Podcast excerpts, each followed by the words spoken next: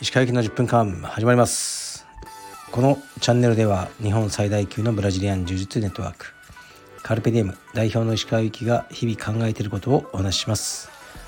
はい皆さんこんにちは。いかがお過ごしでしょうか、えー、本日は、えー、3月7日です、えー、東京はすごく良い天気で気持ちいいですね、僕は今日の朝息子とトレーニングをしました。昨日の夜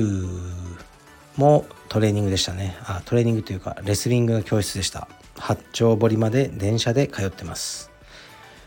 で、えー、息子のトレーニングをずっと見てるんですけどね。結構面白いんですよね。もう昨日も泣きまくってましたね。2時間半ぐらい練習してましたけどそうだな。半分ぐらいは泣いてたんじゃないですかね。でもそれをこう先輩たちとか先生がうまくね、本当申し訳ないなと思っちゃうんですけどこっちは。うまくこうなだめたり励ましたりしながらなんとか、ね、8時まで持っていくって感じですね。本当に手のかかる生徒に今なっちゃってるなと思うんですけどね。まあ、幼稚園生というのがうちの息子しかいないので、まあ、本人的にもかなりねあの難しい厳しいだろうなと思いますね。昨日も凄まじい運動量でしたね。いや本当にすごいと思います。でレターに行きますかね。あレターの前に昨日そのレスリングクラブで他のえっ、とね県外から出稽古の人が来られてたんですけどで柔術もやってらっしゃる方で。でまあ僕カルペディエムのスウェット着てたんでまあもうカルペディエムっていうことはまあ分かってでお話しさせてもらったんですけどとねそのキッズの子たちはもう大野智樹がすごい有名らしいです。まあ、大野智樹っていうのはカルペディウム広尾所属のえー、今何年生なんだろう高校23年生だと思うんですけどねいるんですよ選手がもう生え抜きの。でお母様方が何か目をキラキラさせて「ともきくんともきくん」って言ってましたね。はい僕より全然有名でした。いいことだと思いますそういうキッズが憧れるような、ね、青年がまあ数名いると思うのでうちにはすごくいいことですね、まあ、キッズクラスって本当に 5, 5歳6歳から始まって最後1 5 6歳まで続く子ってなかなかいないですねもちろん、ね、他に面白いことできたり勉強の道に進んだりで続いてる子たちはこれからのキャリアをどうするかってことになっちゃいますね。本当に柔術またはレスリングの世界、まあ、格闘技の世界で食べていこうと思う思ってるような子もいるようだしうーんもうねここで一区切りかなと思って趣味にして、えー、格闘技は何か別のまあねはっきりと安定して食える仕事にを考え始めている子もいると思いますね。それはもう様々だと思います。はい。ではレターに言います。うーんとねこれいきますかね。こんにちは。いつも更新楽しみにしています。先日のラジオわからない話を聞いてあまりにも私に当てはまったのでレターしました。まさに私はインストラクターでもないのにクラスを任される黒帯でした。知らない間に道場の派閥の長になってしまいメンバーさんたちから道場主や他の方の愚痴など直接言えないことを相談されることが増えました。コロナをきっかけに今は大会しています。柔術道場で純粋に柔術をすることは意外に難しいと思っています。私のような老害黒帯になってしまった場合取るべき解決方法があれば教えていただければ幸いです。ご回答よろしくお願いします。はいありがとうございます。これは数日前に僕が読んだタイトル「わからない話」というねあの収録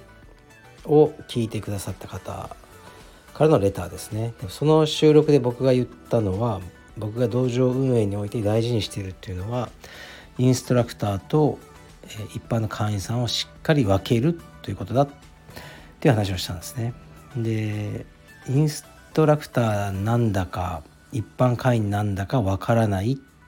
ていう人が大体どこの道場にもいるんですよね。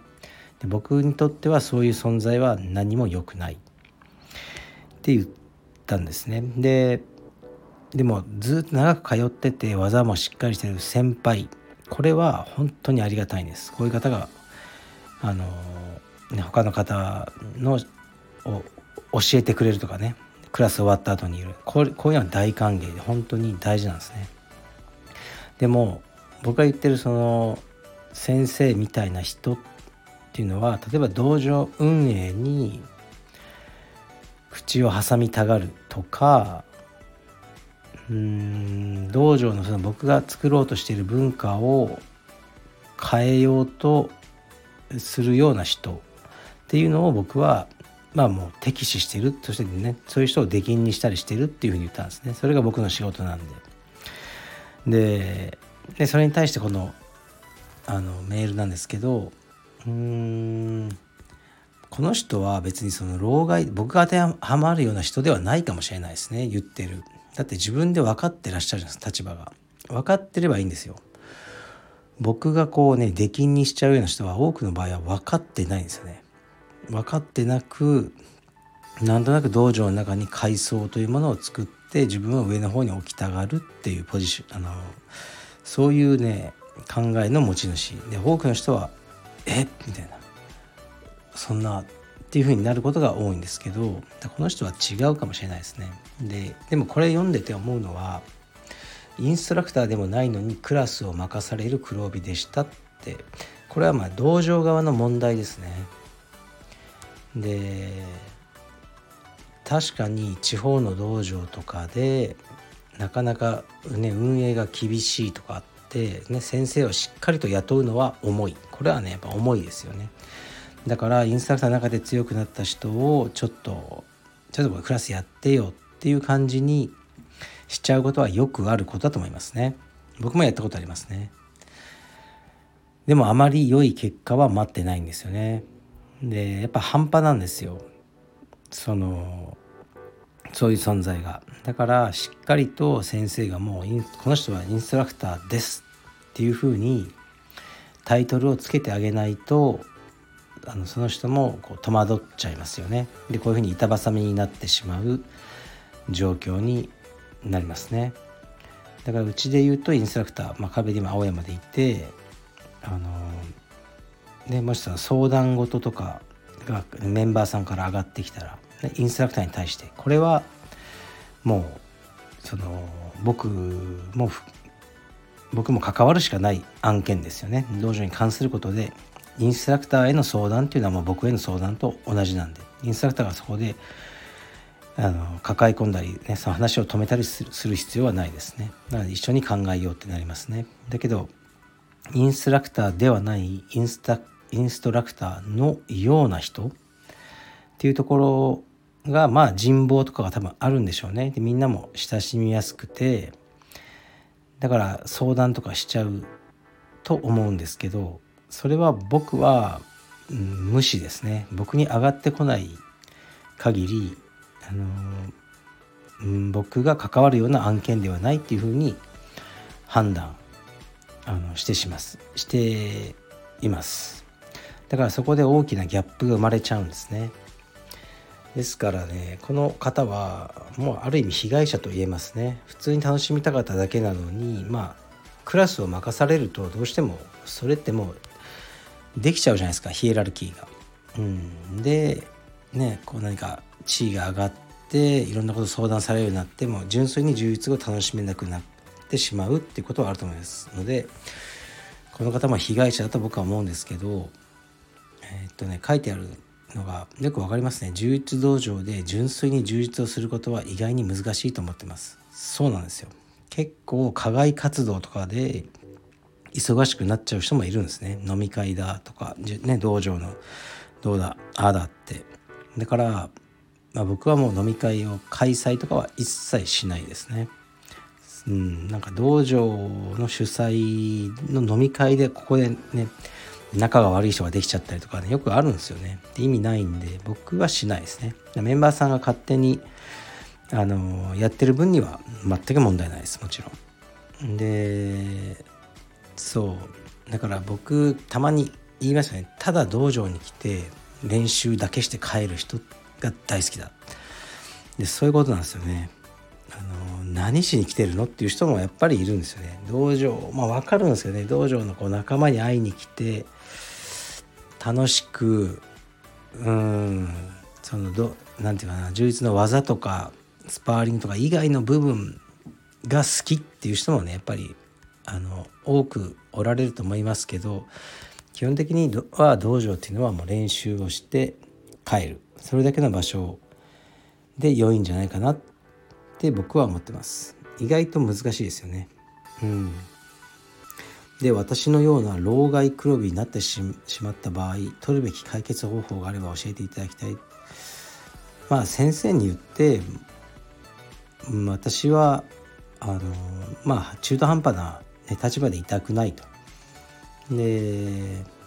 ね、選選ばせてもらえばいいんですか？一般の会員でいたい。っていうのは、まあ、指導とかしないってことですよねクラスを持って。それかクラスを持つんだったらこう何かね指導員というあのタイトルっていうものがないとやりにくいというふうに先生に伝えるのが良いと思いますね。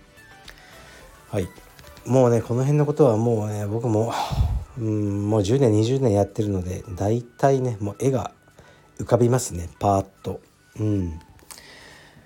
はい。というわけで道場ねあのもったいないですよね。あの趣味で悩むのは本当にバカらしいです。趣味というのはあの衣食住の他にあるもので別にやんなくてもいいものが趣味なんですよね。やったら楽しいけど別にやんなくても死なないっていうのが趣味なんで趣味で苦しむのはやめましょう。はい。じゃあ失礼します。